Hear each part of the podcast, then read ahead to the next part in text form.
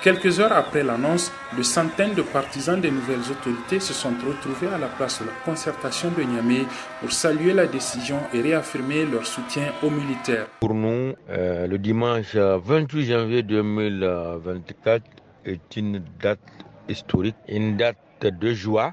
Bravo, chapeau aux dirigeants de l'AES pour ce cadeau du siècle qu'ils nous ont donné.